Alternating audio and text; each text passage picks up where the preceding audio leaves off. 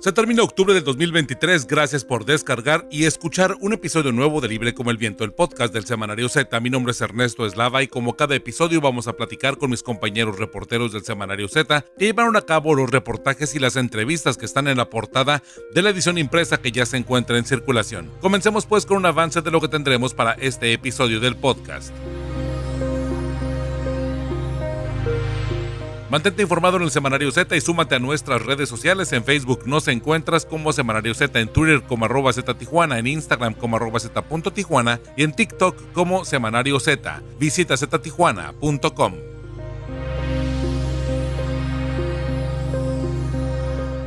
En la edición 2587 del 27 de octubre al 2 de noviembre de 2023 del Semanario Z tenemos las tres veces candidato a la alcaldía de Tijuana el teniente coronel Julián Leizaola se dijo cansado de ir con partidos pequeños. En Acción Nacional advierte una oposición muy débil y reveló una reunión ya con Claudia Sheinbaum. Leizaola con Morena sí. Es lo que respondió en entrevista con Adriana Barrobello y Eduardo Andrade Uribe. Además, mi compañero Luis Carlos Sáenz trabajó el tema La venganza de Andrés Manuel López Obrador contra la Suprema Corte de Justicia de la Nación. Platicaremos de esta eliminación de los 13 fideicomisos del Poder Judicial de la Federación. Es reversible totalmente a través de acciones de inconstitucionalidad y de amparos, destacó el constitucionalista Francisco Burgoa. Esta postura de la ministra de en retiro Olga Sánchez Cordero fue a destiempo, fue lo que comentó el constitucionalista. Además, Tres niños y varios adultos son asesinados por una célula integrada por más de 20 jóvenes entre 16 y 20 años en la región. Sirven precisamente a esta agrupación de El Cabo 27 del cártel de Sinaloa.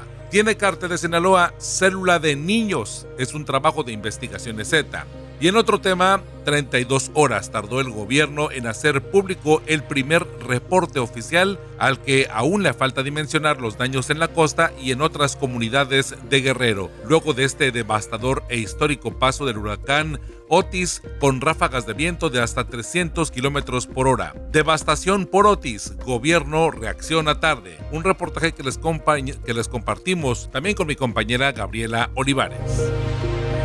Estás escuchando Libre como el Viento, el podcast del Semanario Z.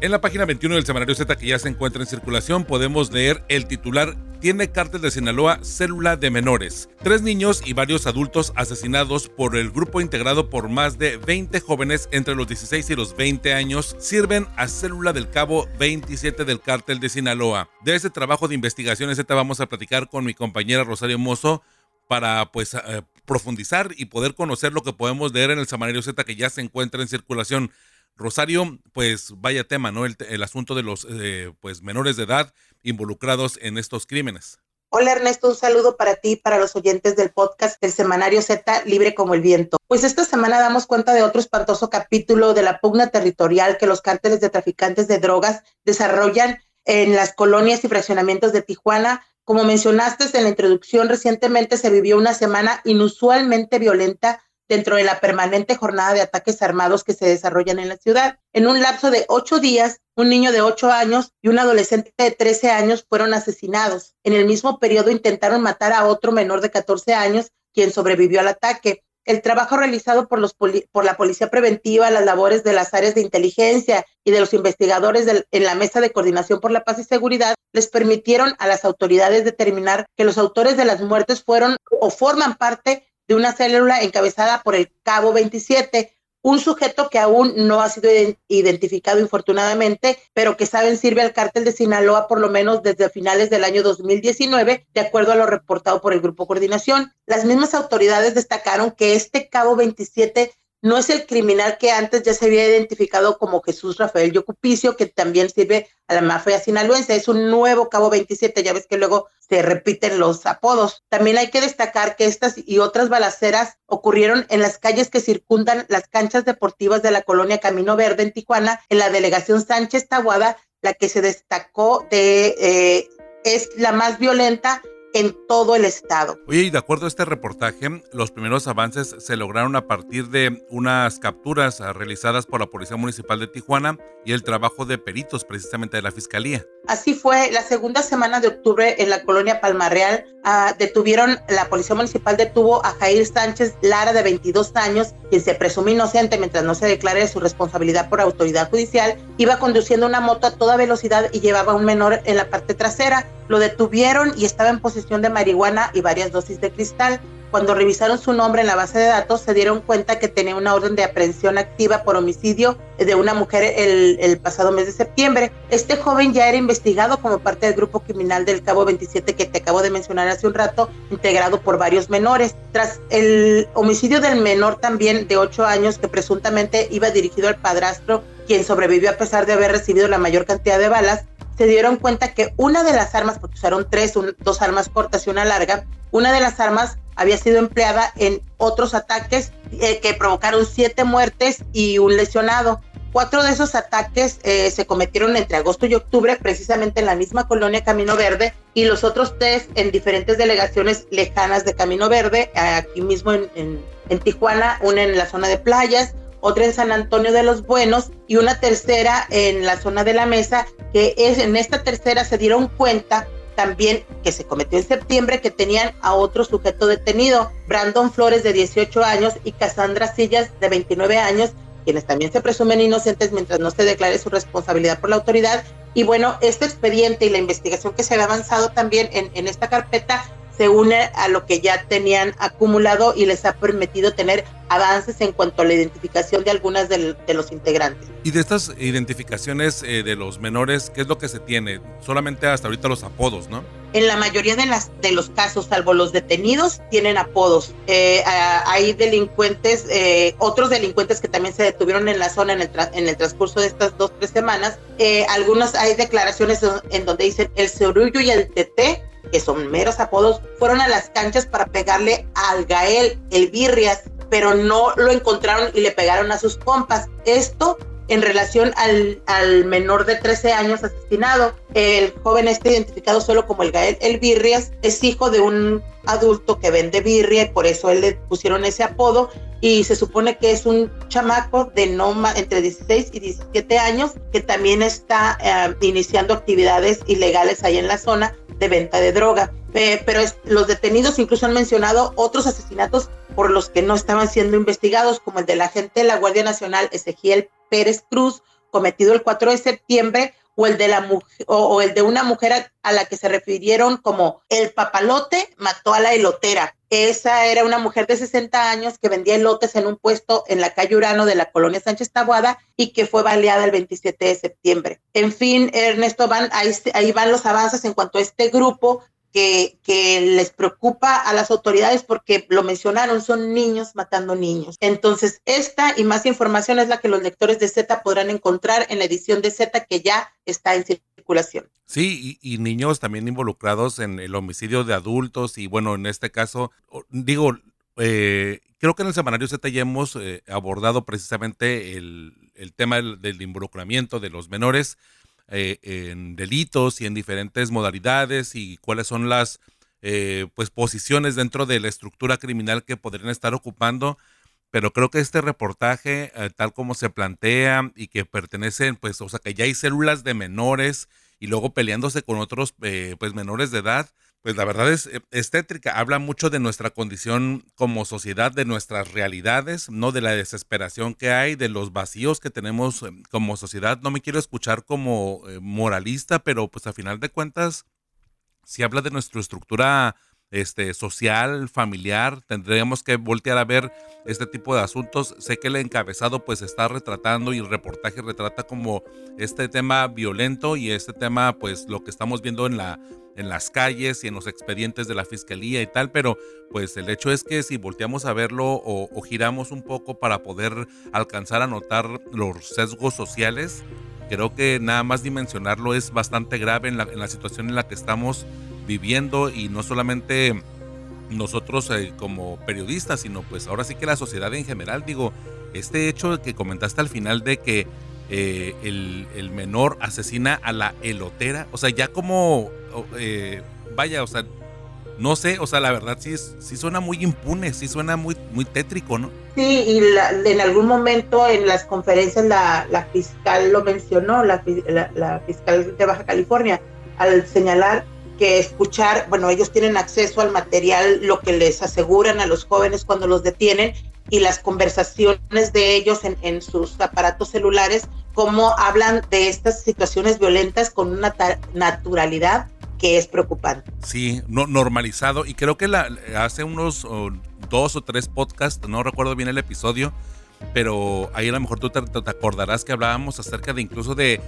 cuando participan algunos menores de edad o algunos jóvenes, lo que ganan y, y, lo que estarían buscando, que por ejemplo buscan tecnología, buscan este tipo de asuntos y que de pronto no lo logran. Eh, la verdad es, es muy impactante, la verdad sí me parece que cada vez más me sorprendo de la profundidad que abordamos en el semanario Z, pero pues de las realidades que estamos retratando, que pues más información ahí lo pueden ver pues en este trabajo titular del semanario Z de investigaciones Z que se encuentra precisamente en la página en la página 21 de este semanario Z que ya se encuentra en circulación. Gracias Rosario por esta información. Nos escuchamos la próxima semana. Ya tienes tu Z, recuerda que cada viernes puedes encontrar la edición impresa de nuestro semanario con los voceadores. Z, libre como el viento. La página 24 del semanario Z que ya se encuentra en circulación, podemos leer este tema que ha estado pues en la mesa de discusión durante los últimos días, yo me atrevo a decir que más de una semana, en torno pues a esta disputa que hay entre el presidente de la República Andrés Manuel López Obrador y, eh, y el Poder Judicial, la Suprema Corte de Justicia de la Nación. Venganza de AMLO contra el Poder Judicial, la eliminación de 13 fideicomisos del Poder Judicial Federal es reversible a través de acciones de inconstitucionalidad y amparos. Destaca el constitucionalista Francisco Burgoa. La postura de la ministra en retiro Olga Sánchez Cordero fue un poco a destiempo en el Senado de la República y los, los opositores precisamente en el Senado y trabajadores judiciales ya tienen 30 días para presentar recursos ante un panorama pues de huelgas, de tomas de calles, de algunas eh, protestas en las vialidades de todo el país. En Tijuana, por ejemplo, en la Ciudad de México hemos visto este tipo de pronunciamientos ya en las calles. Luis Carlos Sainz, bueno, eh, para poder empezar a hablar de este tema, pues ahora sí que se ha consumado esta eliminación de los fideicomisos del Poder Judicial de la Federación. Eh, explícanos cómo es esto, esto ya es definitivo, qué alternativas tienen precisamente los trabajadores y quienes ya se han manifestado en contra de estas disposiciones de, eh, pues de los legisladores federales. Gracias, Ernesto. Un gusto saludar a todas, a todos quienes escuchan este podcast.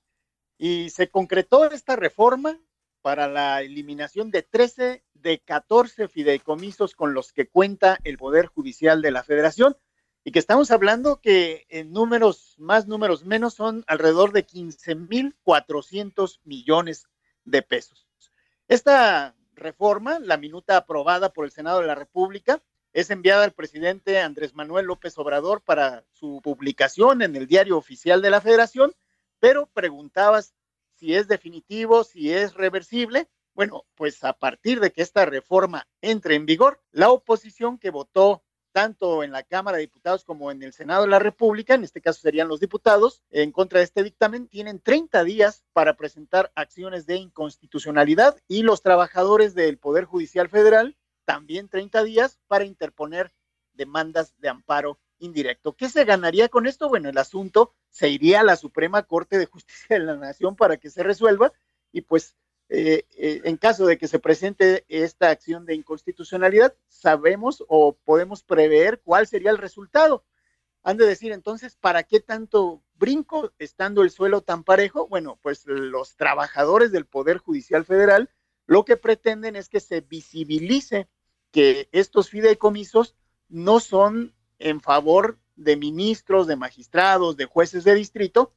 sino que también este asunto les está perjudicando a ellos de interponer demandas de amparo los trabajadores, pues eh, podrían obtener la suspensión, tanto la provisional como la definitiva, para que no entre eh, de plano esta reforma y no se eliminen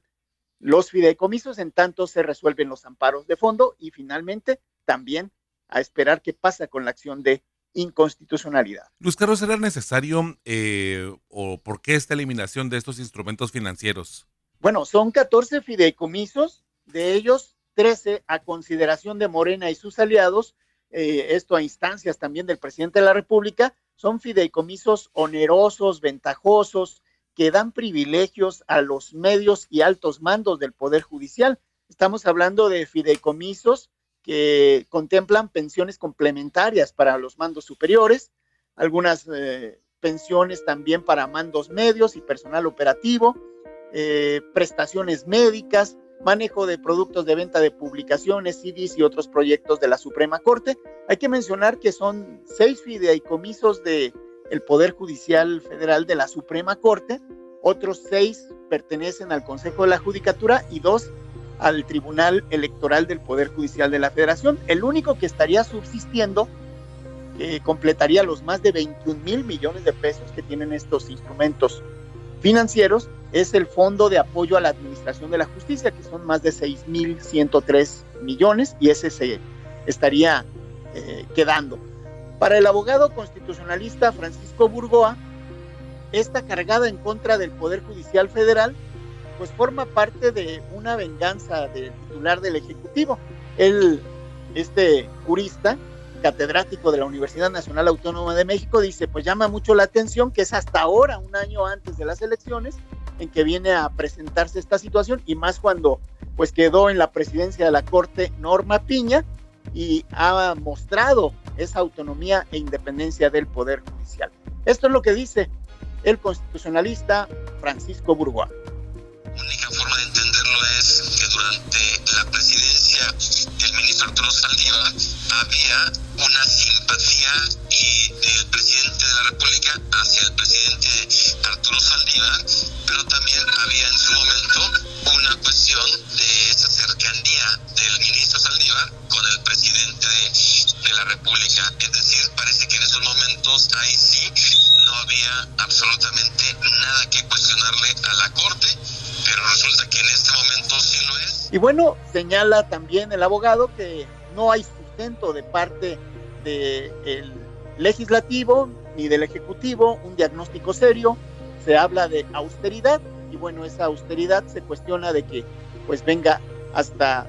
cinco años después de que eh, asumió el mando el presidente de la República, Andrés Manuel López Obrador. Luis Carlos, ¿y cómo fue la votación para precisamente aprobar esta reforma que elimina los fideicomisos? Todo ocurre en octubre. El 17, el Pleno de la Cámara de Diputados aprobó por mayoría, tanto en lo general como en lo particular, este dictamen para extinguir los fideicomisos, señalando este argumento que ya mencionábamos de que pues no se está afectando a la clase trabajadora, a los trabajadores sindicalizados, a los de base, sino los privilegios de los que gozan unos cuantos. Sin embargo, eh, pues viene el, dictamen a la Cámara Alta en la madrugada del miércoles 25 de octubre, el Pleno del Senado de la República también aprueba por mayoría en lo general y en lo particular esta reforma. Eh, hubo ahí sí un poquito más de contrapeso eh, de los senadores de oposición e incluso llamó la atención que la ministra en retiro y senadora Olga Sánchez Cordero solicitó a sus compañeros legisladores de Morena que reconsideraran su voto y actuar como un poder republicano, mantener vivos al menos seis de estos instrumentos financieros en discusión. Esto fue lo que dijo en tribuna Olga Sánchez Cordero. La posibilidad, como ahora, de que dos poderes de la Unión se coaliguen para intervenir directamente en la administración interna de un tercer poder no es un ejercicio republicano. Tampoco lo es la eliminación de los fideicomisos, pues como los he relatado, algunos contienen recursos de aportaciones de las y los trabajadores que forman parte de sus condiciones generales de trabajo. Y bueno, ya después de saberse la opinión de Olga Sánchez, el presidente Andrés Manuel López Obrador justificó la posición de la exsecretaria de Gobernación, porque dice, bueno, pues ella también fue ministro, es ministro en retiro, y pues lo que no es posible es que sigan percibiendo los ministros, pues algo así como 700 mil pesos mensuales, eh, además de moches y favores que llevan a cabo, dijo el presidente. Ernesto. Pues vaya, qué situación, no, porque de hecho, bueno, Olga Sánchez Cordero, y como lo comentamos al principio en este, en este pase del, del reportaje, bueno, pues Olga, la, la ex ministra y también ex secretaria de Gobernación,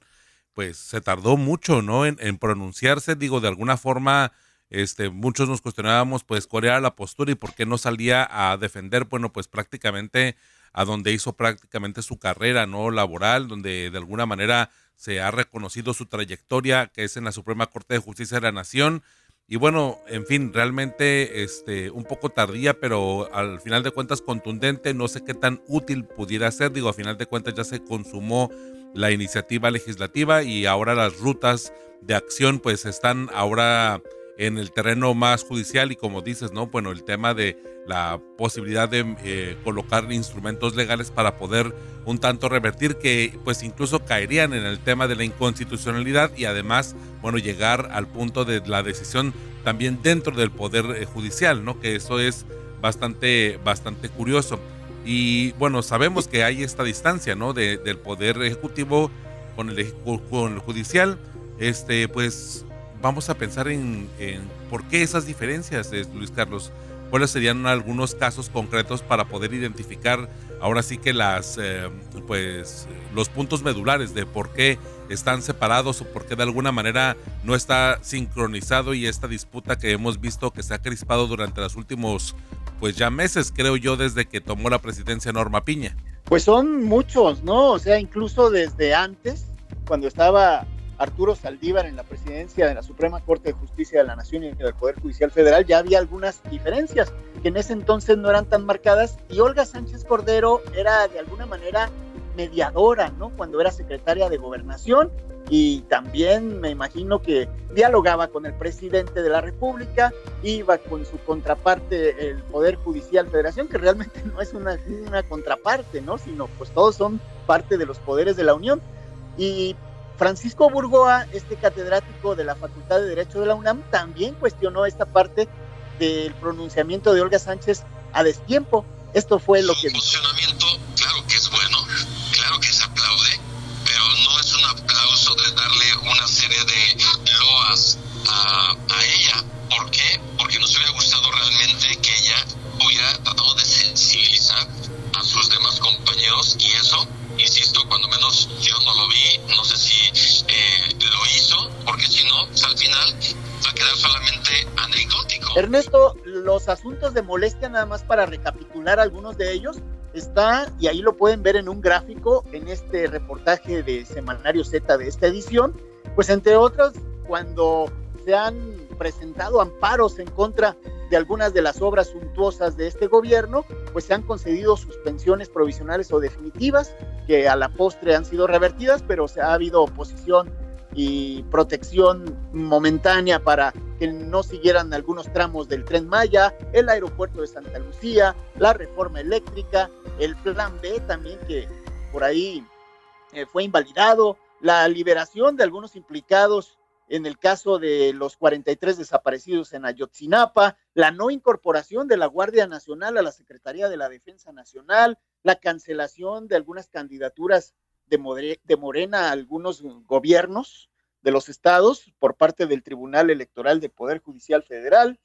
la libertad de la ex titular de la SEDATU, Rosario Robles, en fin, el proyecto de invalidar la prisión preventiva en la Suprema Corte que no prosperó, pero que molestó mucho al presidente, y por ahí hay muchos, muchos otros casos más, entre otros, el que no haya quedado como presidenta de la Suprema Corte la ministra Yasmín Esquivel, tras aquel escándalo que han de recordar del presunto plagio de su tesis. Y recientemente, pues las órdenes de nombrar comisionados para el INAI, el que puedan sesionar con menos comisionados, eh, las diferencias también que ha habido en el terreno electoral y que se han dirimido en el Tribunal Electoral del Poder Judicial de la federación. Eh, motivos ha habido muchos, pero en todos eh, ha habido cierta invasión a la autonomía del Poder Judicial Federal.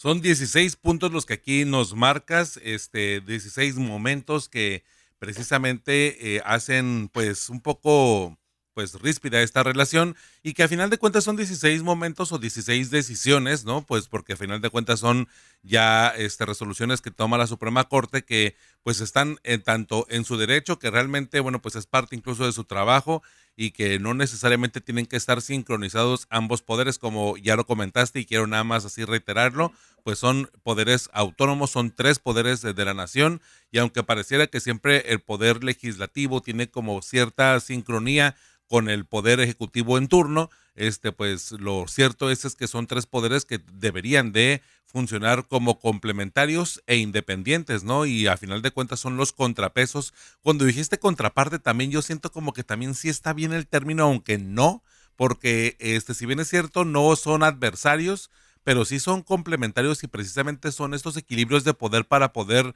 pues evitar este problemas eh, políticos eh, dentro del país que a final de cuentas son bastante este importante mantener ahí la calma y la certeza jurídica no de todo el México. Este, pero bueno, este reportaje, esta tabla que está muy bien explicada para poder identificar los pasos, también incluso el asunto de la relación que hay entre estos fideicomisos, porque también se habla mucho y de pronto creo que nos perdemos un poco en el limbo de la información para quienes quieran tener certeza, identificar de qué se trata cada fideicomiso, cuándo fue creado, cuál fue el monto que se está este, hablando, pues y también del, del fideicomiso que todavía subsiste, bueno, pues también está, Luis Carlos nos hizo una tabla, un gráfico aquí en el semanario Z que se encuentra en la página 24, donde está todo este reportaje para poderlo identificar y para poder tener claro cuál es el problema, cuál es el proceso, en qué vamos y un poco vislumbrar qué es lo que podría continuar dentro de esta disputa que hay entre el presidente Andrés Manuel López Obrador y el Poder Judicial. Luis Carlos Sainz, muchísimas gracias. No sé si algo más quieres compartir, si no, pues también danos tus redes sociales para poder mantener este diálogo, para poder mantener pues esta comunicación vigente que creo que a final de cuentas a nivel nacional por sí solo da mucho de qué hablar, pero bueno, hay que hacer este escala en el semanario Z para poder tener pues un panorama mucho más concreto, aterrizado de lo que estamos viendo y de lo que estamos viviendo los mexicanos. Solo mencionar que existe todavía muchísima opacidad en este tema y no nada más el gráfico puede demostrar números, sino lo que nos interesa saber es cómo se destinan esas grandes cantidades de dinero y que tanto el Poder Judicial lo transparentara como paso a paso en qué se utiliza el dinero, si no se utiliza, el Poder Ejecutivo también que eh, determine qué parte sirve, qué parte no sirve. Eh, es decir, no nada más borrar todos los fideicomisos. Y bueno, pues ya escuchábamos a Olga Sánchez Cordero. Eh, por lo menos a su gusto, seis de esos fideicomisos deben prevalecer. ¿Cuáles? No lo sabemos porque pues, nadie nos da así con peras y manzanas qué es lo que está pasando, sobre todo en lo que nos interesa a los mexicanos, en qué se destina nuestros impuestos, el dinero, aunque se hable de que no es dinero del gasto del gasto público, del presupuesto, sino que esos fideicomisos por sí solos eh, se van manejando. El gobierno de, de, López Obrador señala que pues aprovechan para generar intereses y bueno, hay todavía mucha opacidad, como opaco es en sí el Poder Judicial de la Federación, eso sí hay que mencionarlo, independientemente de su autonomía e independencia. Así es. Muchísimas gracias, Luis Carlos. Tus redes sociales para mantenernos en comunicación. En ex Twitter, arroba Sainz Luis Carlos. Perfecto, muchísimas gracias. Ahí nos leemos en ex Twitter. Gracias, hasta pronto. Hasta pronto. Cada viernes por la tarde puedes descargar un episodio nuevo de Libre como el Viento, el podcast del Semanario Z. Encuéntranos en Spotify, Google Podcast o iTunes. Suscríbete y no te pierdas Libre como el Viento, el podcast del Semanario Z.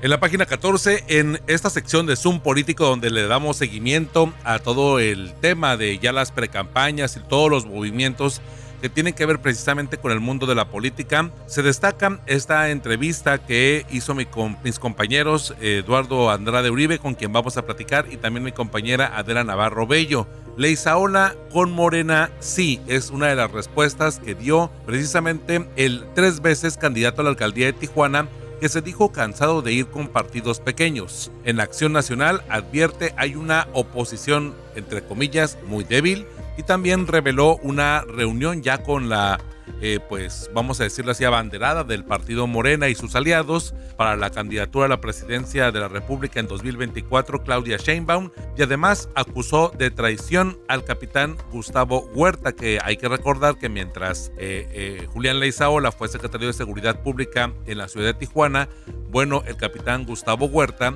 fue el director precisamente de la Policía Municipal de Tijuana. Eduardo, este, pues vaya declaraciones eh, el, personaje de Julián Leizaola siempre ha sido, este, pues, por así decirlo, como se dice en el argot eh, periodístico, taquillero, ¿no? A final de cuentas es polémico. Es una persona que durante sus tres veces que ha sido candidato, pues ha traído y ha logrado capturar bastante fuerte eh, el tema de, pues, las preferencias electorales y pues hay unas declaraciones bastante interesantes, ¿no? ¿Qué destacar de toda esta entrevista? ¿Qué es lo que a ti te ha llamado la atención en el sector o en el área política, ¿no? su próxima reunión o esta reunión con Claudia Sheinbaum es interesante. Así es, pues en el marco de, la visita que hizo Claudia Sheinbaum a Ensenada el domingo pasado, el teniente general Julián Leizaola se reunió con ella antes de que se llevara a cabo este meeting que sostuvo la virtual candidata de Morena a la presidencia de la República allá en Ensenada y bueno, lo que nos mencionó en la entrevista que llevamos a cabo con él es que pues eh, hablaron principalmente de, del modelo que él ha, llegado a implementar en materia de seguridad. Hay que recordar que el teniente coronel Julián Leizaola, el teniente coronel en el retiro,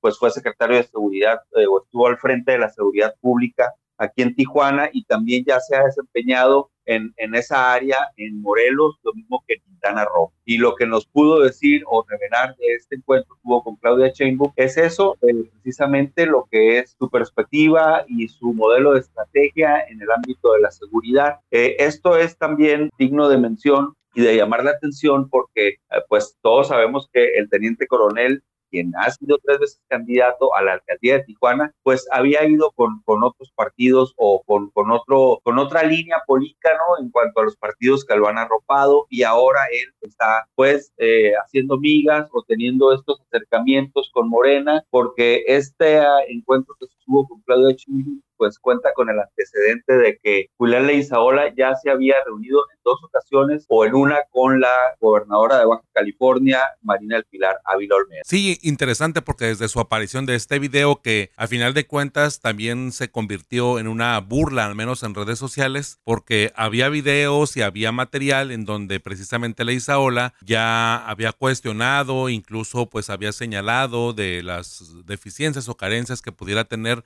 la, entonces candidata o al principio la gobernadora Marinel Pilar Ávila Olmeda durante su gestión y era como paradójico, ¿no? Que pues pasan los años y bueno, con este favor que incluso en otros números del Semanario Z también retratamos de eh, ya abstenerse el gobierno de estar o seguir con este juicio en contra de Ley por el tema de los casos de tortura que fueron denunciados y que pues por lo que incluso Ley pues tenía una orden eh, de aprehensión y un amparo, pues a final de cuentas esto ya se suspende y eh, hay una comunión y así se leyó en redes sociales, ¿no? Así es, así es, hay un contraste ahí en materia de, perspectiva, de cómo tú ves una gestión, ¿verdad? O un frente político y después cómo cambia tu opinión. En este caso, Ley Saola pues, nos platicó que efectivamente en el gobierno de Marina del Pilar ya se le abrieron las puertas a él para poder eh, pues desplazarse, ¿no? Libremente este, en el ámbito público, porque hay que recordar que la Isaola pues era prófugo de la justicia. en el gobierno de Jaime fue objeto de persecución por estos dos recursos que se habían interpuesto en su contra, por, el, por su presunta responsabilidad en el delito de tortura. Ya en esta administración, pues prácticamente uno de los recursos este, es objeto de, de un amparo y bueno, recurso pues pierde fuerza y el otro recurso pues pierde también cierto vigor este, en el sentido de que ya no se le da tanto seguimiento al, al recurso y bueno, en términos llanos de Isaola queda eh, libre de esta persecución de la que había sido objeto y bueno, este ya goza de, de pues de un de una de un entorno en el que él ya este, no tiene prácticamente o por el momento deudas con la justicia y esto él se lo agradece a la gobernadora Marina del Pilar Ávila Almeda, pues le preguntamos también que si en este sentido él se sentía comprometido con ella como para en un momento dado ser este, eh, el abanderado de Morena, es decir, que si él tuviera la intención de ir por la alcaldía de Tijuana, se quiera comprometido de ir por, con Morena, perdón, por este favor que le hizo la gobernadora y él pues se permitió o se limitó a decir que pues aquí más que nada eh, el, compromiso no era eh, término político, ¿no? Era de otra naturaleza, este, y más que nada, pues era un agradecimiento con la gobernadora. Sin embargo, Ernesto, él sí mencionó y aclaró o puso en claro que si él va como candidato a la alcaldía de Tijuana, no va a ser por otro partido que Morena. Él va con Morena, dice cansado de los partidos pequeños. Hay que recordar que él ya estuvo pues eh, con el cobijo del Partido de la Revolución Democrática, ya también estuvo con el cobijo del Partido Encuentro Solidario y él ya se, ya se ha dicho cansado, este, agotado y hasta traicionado por estos partidos pequeños en los que pues obviamente en torno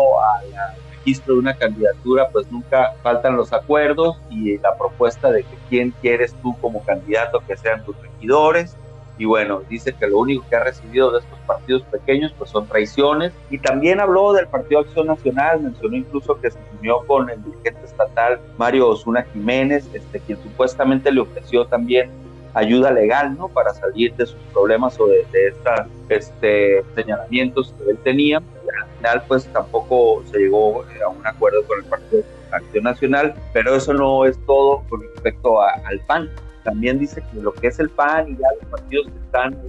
compilándose para eh, consolidar o continuar el Frente Amplio aquí en Baja California, pues ya también este, están muy debilitados, ¿no? Así es como él los ve, muy débiles, este, como una opción que no pega, ¿no? Ante la ciudadanía o ante el electorado y pues en ese sentido él tampoco iría eh, arropado por este frente en su búsqueda de la alcaldía de Tijuana, que ya sería la cuarta ocasión en la que la estaría buscando, en dado caso que él se decidiera por asumir la candidatura. Y bueno, lo que nos deja saber es que es por Morena. Este menciona también que Morena, pues es garantía prácticamente de triunfo, es el partido, pues que está en el aparato del poder, ¿no? Y también comentó lo que sería una fórmula en caso de que él fuera y desde su propio punto de vista interesante, el sentido de que Fuerza por México se, se fuera en alianza con Morena y promoviera las aspiraciones del teniente coronel. Entonces es así como él describe el panorama y con la aclaración de que primeramente Montserrat Caballero Ramírez, que es la alcaldesa de Tijuana, y Eric Terrible Morales, que es el secretario del deporte y la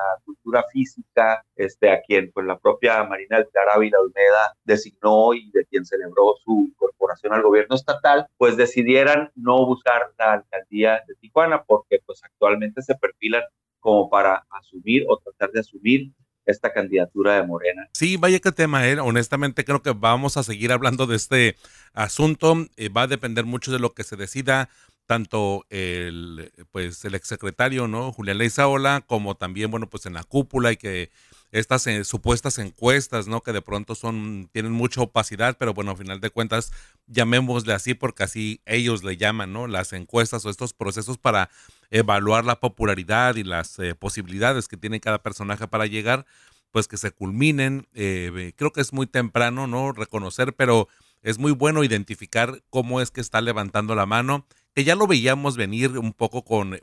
su reaparición en, tanto en el video como en esta ceremonia que también dimos a conocer aquí en el semanario Z y que pusimos, este, incluso producimos un video de algunas de las respuestas en donde precisamente, bueno, pues él, él ya había comentado que pues quien no quisiera ser alcalde de la ciudad de Tijuana, pues obviamente pues está él, hay otros actores que también quieren, pero que seguramente todavía no así abiertamente levantan la mano, pero que identificamos muy claramente quienes estamos dándole seguimiento a los aspectos políticos de nuestra entidad y de nuestro país. Pero bueno, pues vaya qué tema y el asunto, bueno, pues de las tradiciones también me parece muy importante que hay que revisarlas porque pues él no solamente habla de tradiciones dentro de los partidos políticos, como ya comentabas, pues también de el capitán Huerta y eso y pues toda la entrevista completa muy interesante que se puede destacar precisamente en el Semanario Z que ya se encuentra en circulación en esta sección de Zoom político. Es extensa la, la, entrevista, debo de reconocerlo y advertirlo. Son,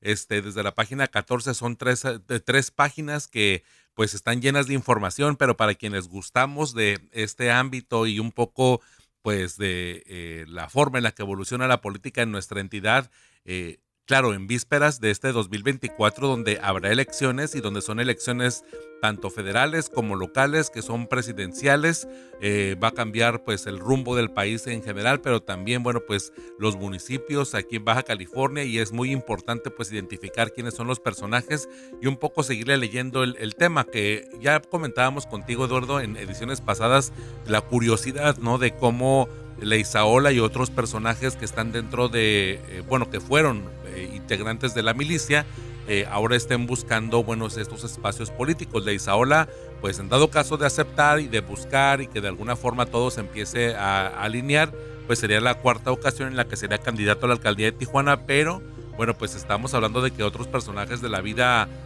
militar, bueno, pues estarían también involucrados, ¿no? En este gobierno que precisamente de lo que más se le ha cuestionado que no es que no ocurriera en otras en otras en otros años anteriores, pero de lo que más se le ha cuestionado a este, eh, pues es que peleó por la no militarización de la seguridad del país, por ejemplo, y bueno, pues hoy hasta los militares están en diferentes aspectos, ¿no? En la construcción, en temas económicos y en temas obviamente ya políticos, ¿no? Así es, ya lo dijo AMLO también en su conferencia de hoy en este tema de la milicia, pues que por ejemplo en el caso de Acapulco, ¿no? Con la devastación que ocasionó el huracán Otis, este, son solo el ejército es el que puede tener el control de esta eh, rehabilitación, de, de, de, esta, de este restablecimiento del orden, mientras pues las otras eh, autoridades que son del orden ejecutivo pues están prácticamente en un plano en el que deben colaborar, eh, coordinarse, pero quien lleva la batuta, y así lo dijo López Obrador, hoy son las Fuerzas Armadas. Sí, vaya qué cosas. Pero bueno, pues seguiremos viendo este, este tema. Eduardo, muchísimas gracias por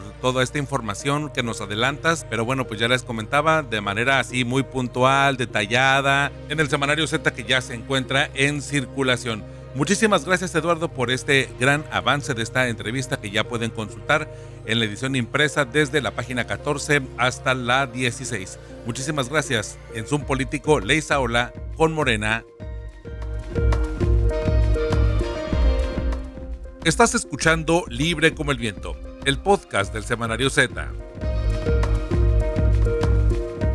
Les quiero invitar para que lean en la página 19 el reportaje que preparamos para ustedes de el recuento de los daños y el balance que se tiene precisamente hasta este día, hasta este 27 de octubre, de lo que ha ocurrido con el huracán Otis y en su paso por Guerrero. Guerrero colapsado por Otis, reacción tardía de los gobiernos. Así le titulamos mi compañera Gabriela Olivares y yo a este reportaje que bueno, hay, hay que destacar diferentes puntos, diferentes aspectos de toda esta problemática. A principio de cuentas que 32 horas demoró este gobierno, tanto el federal como el de Guerrero en el estatal, para hacer público este primer reporte oficial al que aún le falta dimensionar todos los daños que se han registrado en la costa y en estas comunidades de Guerrero luego de el devastador y un histórico paso por el huracán con ráfagas de viento de hasta 300 kilómetros por hora. Hay deslaves e inundaciones que podrían complicar la zona de desastre y evidentemente no hay un pronóstico en cuanto a tiempo y, y, inversiones que se vayan a hacer dentro del estado para poder recuperar la movilidad, recuperar la dinámica, recuperar el turismo. Vaya, los hoteles, las imágenes que les estamos compartiendo en las redes sociales del Semanario Z, de ya, pues ahora sí que con drones y con helicópteros que han estado fotografiando y han estado capturando precisamente el estado en el que se encuentran pues todas las infraestructuras que hay dentro de la costa de Guerrero, principalmente Acapulco, que fue en donde tuvo pues mayores daños o presentes daños eh, en estas en estos edificios que son hoteles en su mayoría, eh, eh, oficinas, en fin, que realmente bueno se vieron ahora sí que devastados, ¿no? Hemos visto como por ejemplo el Hotel Princess que ha sido el más mediáticamente visto, ¿no? Como pues lucía antes este hotel exclusivo, muy famoso por recibir congresos, organizar convenciones, recibir artistas. Hemos visto cómo pasó de lujo y bueno, toda esta presencia que tenía al frente del mar ahora quedar pues en un completa, una completa desolación, devastado, destruido no solamente los vidrios, sino infraestructura por dentro, vaya prácticamente como se dice coloquialmente quedó en los huesos, quedó la infraestructura pues de concreto, pero el resto del inmobiliario pues destrozado. En verdad que es sorprendente eh, lo que ha dicho por ejemplo el presidente de la República Andrés Manuel López Obrador, que pues a pesar de toda esta devastación, que ellos el registro que tienen es de pues solamente cuatro personas eh, que perdieron la vida, que fue que murieron durante estos destrozos. Y cuando digo solamente no quiero minimizar una vida es bastante pues válida, realmente lamentable lo que ha ocurrido, pero bueno, a la magnitud de lo que hemos visto y que las imágenes pues han de alguna manera retratado lo que pudiera ser más de un millón de damnificados o de afectados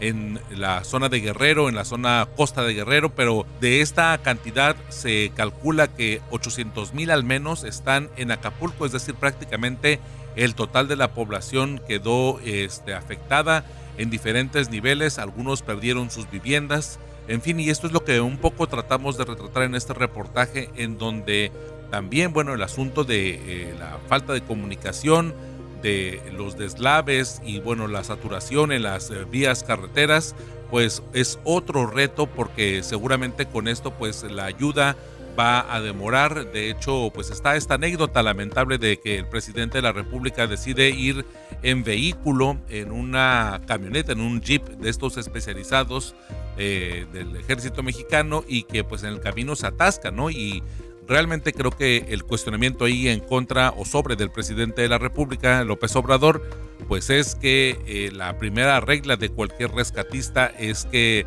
vaya equipado y vaya con las condiciones y con la perspectiva de no convertirse en un damnificado. Y a final de cuentas, bueno, el presidente terminó pasando y haciendo eso, llegando en el tránsito, pues convirtiéndose en un damnificado y el ejército tuvo que activar el plan DN3 tanto para la población de Guerrero como para el presidente para poderlo pues rescatar, ¿no? Y que creo que un problema más no se ameritaba, una opinión muy propia mía, pero no ameritaba pues estar dentro de esta, dentro de todo este enjambre de problemas que ya de por sí tenía el Estado y en particular Acapulco con el paso de Otis en esta reacción tardía del gobierno que insiste que sí avisó de los riesgos, al menos con tres días de anticipación, pero pues al parecer no fue o suficiente o tampoco, bueno, pues tuvo la penetración informativa necesaria para poder advertir a la población que tenían que evacuar y que tenían que disminuir, bueno, pues la posibilidad de tránsito por la zona. A final de cuentas, bueno, hay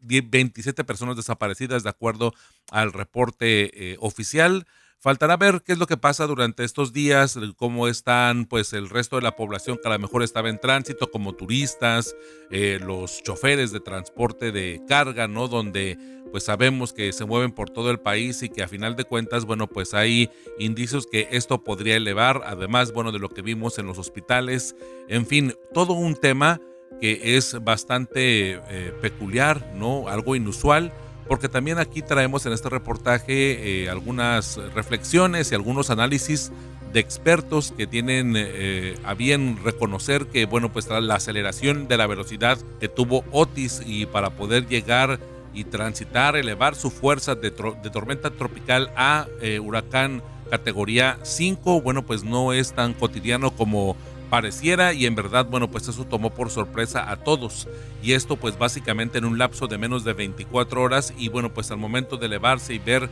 la tragedia que podría ocurrir al momento de tocar tierra, pues lo vimos todos y hay algunas explicaciones que pues relatan lo que pudo haber pasado en cuanto a los fenómenos naturales que se combinaron para poder provocar esta fuerza devastadora que tuvo Otis en Acapulco. Y bueno, también reconocer que al menos lo que ha dicho la iniciativa privada es que al menos el 80% en específico de los hoteles que se encuentran en Acapulco, bueno, pues tienen eh, daños eh, severos, daños estructurales de por sí, que se tendrán que evaluar y ver la manera en la que se tengan que reparar durante los próximos meses. Lo que se antoja es que sí, esta devastación de Otis que ocurrió en Acapulco no tiene precedentes y además, por tanto, no sabríamos hasta cuándo podría regresar la lo que llamamos normalidad a Acapulco en cuanto a la dinámica y en cuanto a la infraestructura que puede estar de nueva cuenta habilitada tanto para los residentes principalmente y luego ya para los turistas, para los visitantes. En fin, todo esto es lo que podemos ver en, este, en esta página 19 del reportaje del Semanario Z que ya se encuentra en circulación que le hemos preparado mi compañera Gabriela Olivares y yo en esta página 19 que, del reportaje que se titula Guerrero colapsado por Otis, reacción tardía de los gobiernos.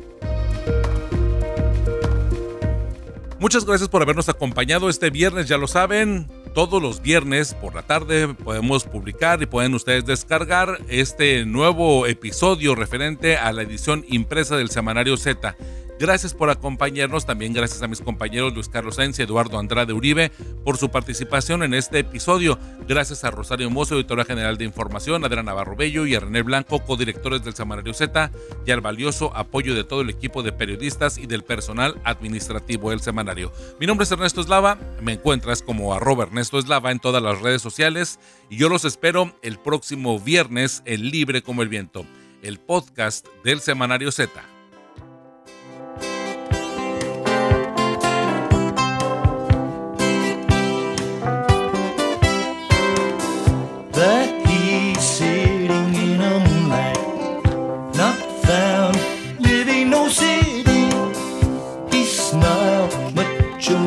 sunshine, nightlife, counting the fruit trouble.